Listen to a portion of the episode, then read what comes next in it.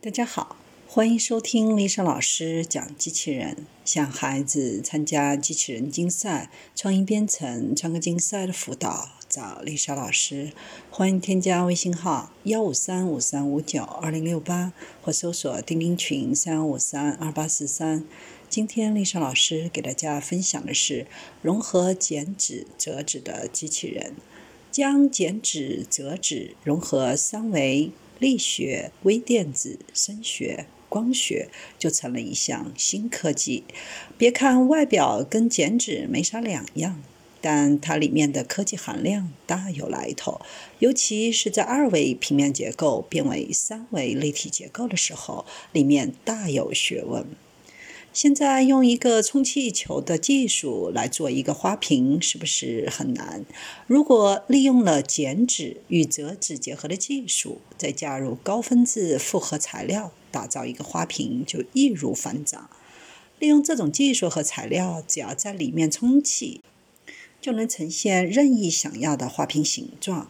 而且，这种高分子复合材料在三维重构过程当中几乎不发生改变，打造出来的充气物体形状更稳定，也可以塑造更多复杂的形态。用这种技术做蛇、蜥蜴、蚯蚓、虫之类的机器人，它的表面就好像鱼鳞，切口是以三角形或圆圈的形状。这些切口全用激光来切割，保证鱼鳞之间够薄、可伸缩。当空气被泵入管中的时候，机器人就会膨胀并收缩，就像蚯蚓一样走路。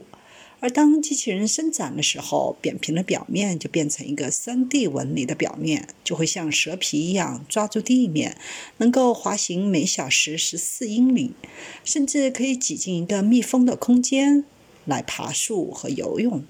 如果有了这项技术，我们就能模仿更多的爬行动物，甚至将这项技术用于狭小的空间来工作或者救人，特别是那种缺氧、有毒污染、可燃性高的恶劣环境，不适合人类进入。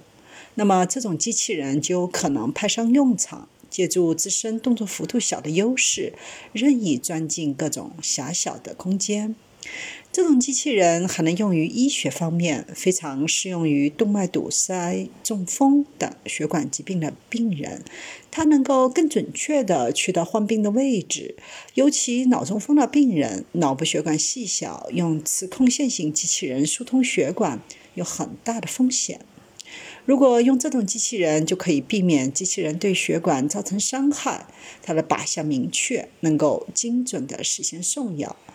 不仅仅在机器人方面，还可以负责于物体表面。比如，我们如果在鞋底加入这种技术，就可以让鞋底跟地面增加摩擦，减少老年人由于行走导致的滑倒。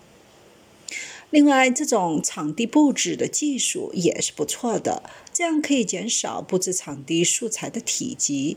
由于塑形比一般塑胶的充气更精准，只要用的时候充气即可，也能省下素材存放的空间和费用。